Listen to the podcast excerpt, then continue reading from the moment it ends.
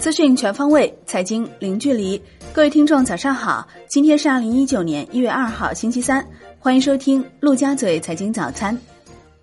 宏观方面，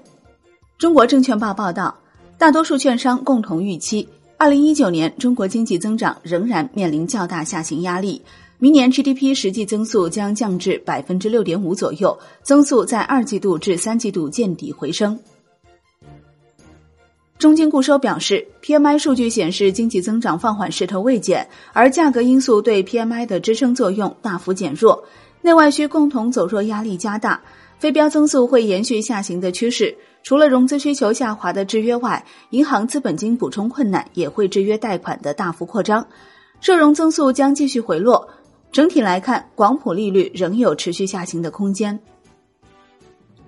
国内股市方面。A 股将开启二零一九年首个交易日。统计显示，在过去十年中，今年首个交易日有六个交易日上涨，四个交易日下跌。其中，二零一五年涨幅最大，为百分之三点五八；二零一六年跌幅最大，达百分之六点八六。兴业证券近期已将经济业务总部更名为财富管理总部。继中信证券和银河证券之后，兴业证券成为近期第三家将经济业务总部更名为财富管理总部的券商。广发策略戴康团队最新观点认为，今年一月初发生春季躁动的概率相对较低，主要受制于广义流动性预期尚难大幅改善，公募险资加仓的能力和意愿均不高，主板和创业板的年报业绩预告不佳。天风证券策略分析师徐彪认为。二月份春节过后，伴随创业板一八年年报利空消化和资金面改善，成长股可能迎来拂晓晨曦，成为春季躁动的主力。楼市方面，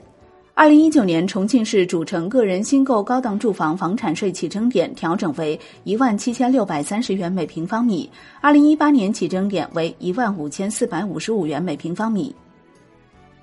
近期，上海和深圳首套房贷利率出现细微下调变化。从工行、农行、交行、招行等多家北京地区银行了解到，北京地区的房贷政策近期一直保持平稳，房贷利率没有调整。首套房贷主流利率仍为基准利率上浮百分之十，二套房贷利率基本为基准利率的一点二倍。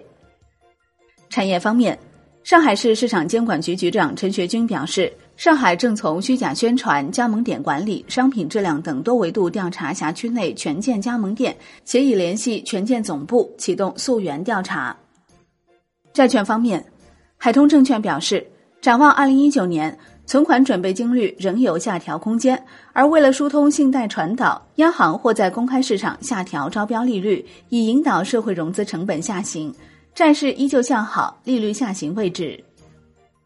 外汇方面，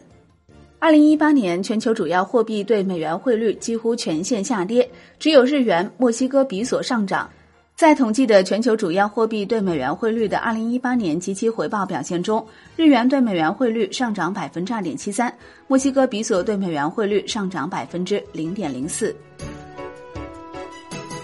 好的，以上就是今天陆家嘴财经早餐的全部内容。感谢您的收听，我是林欢，我们下期再见喽。